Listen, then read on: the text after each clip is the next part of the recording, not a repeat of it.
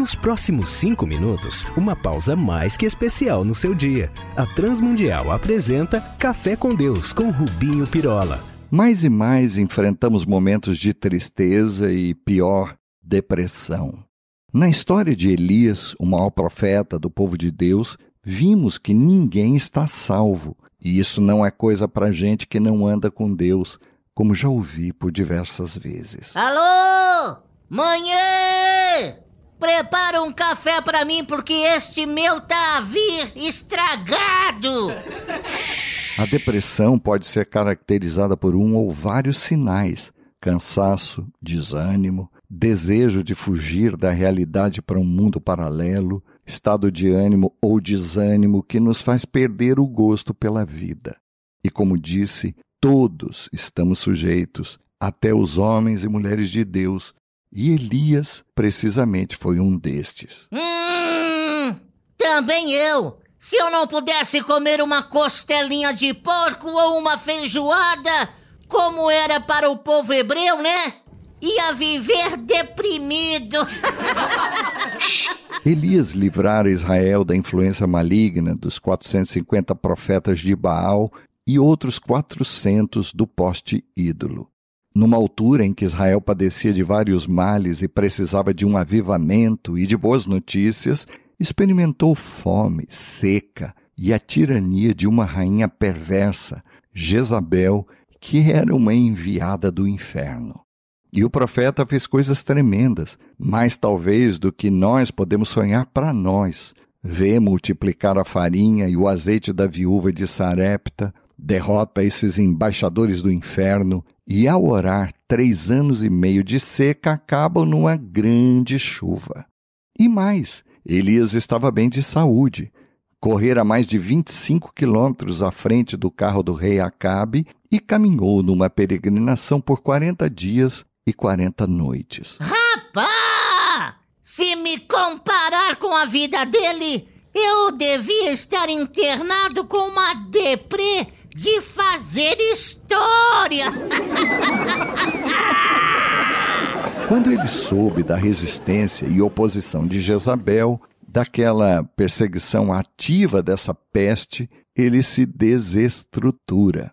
Como qualquer um de nós, quando crises financeiras nos atingem, vemos a família desagregar-se, ou pelo rompimento de relacionamentos, do namoro, casamento, ou então somos afligidos por intrigas familiares, de amizades na vizinhança, ou pior, na igreja.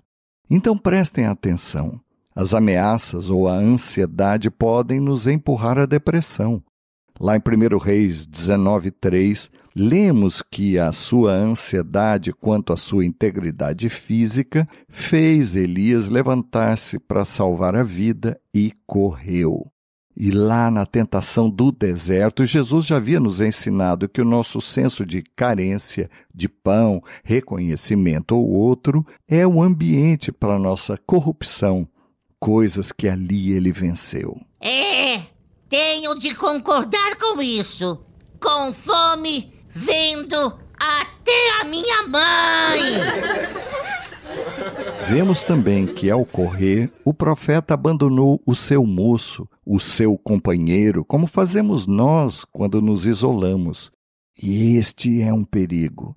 No verso 4, vemos que ele foi ao deserto, um lugar perigoso, como fazemos nós quando apenas movidos pelas carências ou pela ganância. Depois, quando desaparece-nos o gosto pela vida. Pois ali, no mesmo verso, lemos que ele pediu a Deus: Toma agora a minha vida. Mas o que é interessante é que nesse processo depressivo e, curiosamente, Elias refugia-se numa caverna. E o que isso significa? Eita, que ele queria imitar o Batman! Uma possível fuga religiosa. Afinal, o Monte Horeb era conhecido como o Monte de Deus. E não é à toa que muitos confundem o Evangelho com uma proposta de fuga, como uma droga, segundo comparou a Marx, chamando-a de ópio do povo. Afinal, muitos vêm à igreja e envolvem-se com ela para fugirem do marido, da família ou de si mesmos, buscando anestesiar a alma. Por isso, afirmo sempre que quando a igreja nos afasta dos outros, estamos, na realidade, a tomar a heroína disfarçada, estamos a nos tornar tóxico-dependentes da religião. Depois vemos Elias como uma possível mania de perseguição, quando passa ele a ver tudo e todos como inimigos, sombras, ameaças que não dão sossego. Na dúvida, já consideramos todo desgosto como algo intencional, e nessa etapa nos vemos como injustiçados, numa autocomiseração que nunca é algo sadio quando nos vemos como coitadinhos. E como numa doença que cresce, Elias enche-se de rancor contra os irmãos, como está nos versos 10 e 14. Porque os filhos de Israel deixaram a tua herança, derrubaram os teus altares e mataram os teus profetas, e só eu fiquei, e buscam a minha vida para me atirarem. Eita, que esse Elias parece uns crentes que eu conheço. Mas quais os passos para nos vermos a salvo da depressão? Ouvimos a Deus que nos pergunta, como foi no verso 9, o que fazes aqui? Ele deseja que tomemos uma atitude e que não esperemos que tudo mude à nossa volta. Depois, nos ordena, como fez no verso 11, sai para fora dessa caverna. Não esperemos então pelos sentimentos, nem pensemos muito. E ainda mais, saibamos que Deus sempre está conosco. Elias ouviu naquela caverna vários sons, mas um especialmente ele aprendeu, e este era o de um sussurro, um respirar ao seu ouvido, como foi no verso 12, mostrando-lhe que ele não estava só. E por fim, nos versos 15 a 17, vemos que a nossa vocação é sermos elementos de unção na vida dos outros, que a nossa vida e livramento está aí. Vai e unge Azael e a Jeú, e a Eliseu ungirás, ordenou o Senhor. Então, não esperemos pela bênção, pois nós somos a bênção, e fomos nós chamados para sê-la na vida dos outros. Há pessoas necessitadas à nossa espera. Vamos falar com Deus.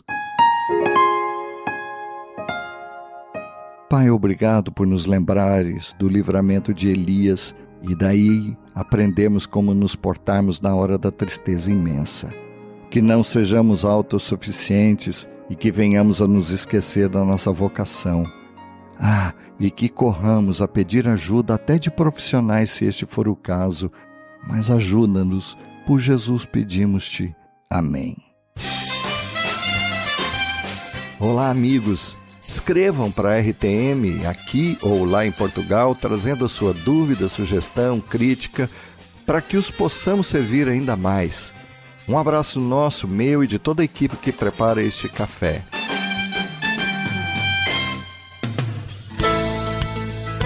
Se você gostou desse programa ou tem alguma dúvida, escreva para café com Deus sem acento arroba transmundial.org.br